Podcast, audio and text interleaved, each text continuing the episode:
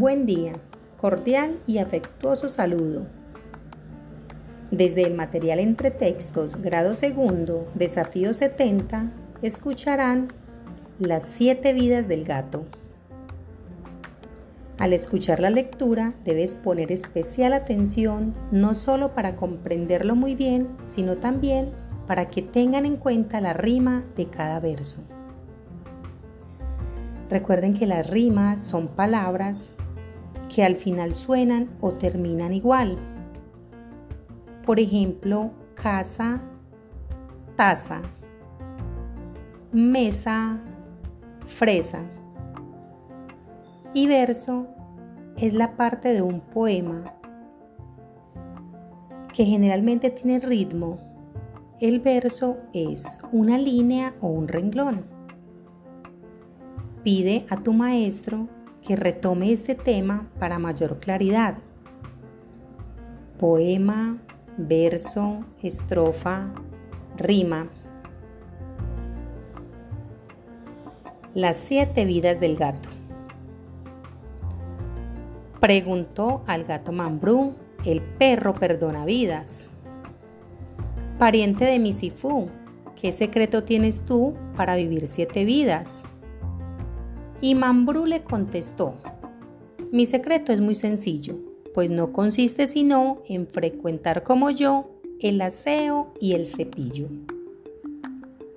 Este es un texto adaptado de Rafael Pombo. Recuerda escuchar el audio las veces que sea necesario para entender muy bien. Responde en tu cuaderno. Primero, ¿qué le preguntó el perro al gato? Segundo, ¿qué significa que el gato tiene siete vidas? Tercero, ¿cuál es el secreto del gato? A. Comer sano. B. Hacer gimnasia. C. Cuidar su limpieza. ¿Por qué? Cuarto, ¿mi Sifu será un gato o un perro? ¿Cómo lo sabes? Quinto, ¿qué lugar frecuentas con tu familia? ¿Por qué? Sexto, completa con el adjetivo que corresponda. Los adjetivos son sencillo, sencilla, sencillos, sencillas. Completa. Las gaticas,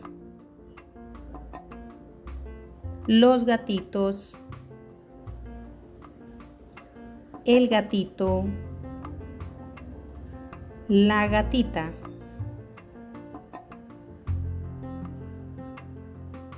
Recordemos algunas rimas. Escucha cómo terminan las siguientes palabras. Foco rima con loco. Noche rima con coche. Bota rima con nota. Séptimo, elige la palabra que rime. Pato a. Lata. B. Gato. C. Pera. Anillo. A. Martillo. B. Zapato. C. Marco. Niña. A. Casa. B. Puerta. C. Piña. Sombrilla. A. Silla. B. Sombrero. C. Camisa. Finalmente, envía un mensaje a un compañero de tu grupo que tenga mínimo cuatro versos, en los que rimen el segundo y cuarto verso. Esa composición se llama copla. Inténtalo, seguro lo lograrás. Hasta pronto.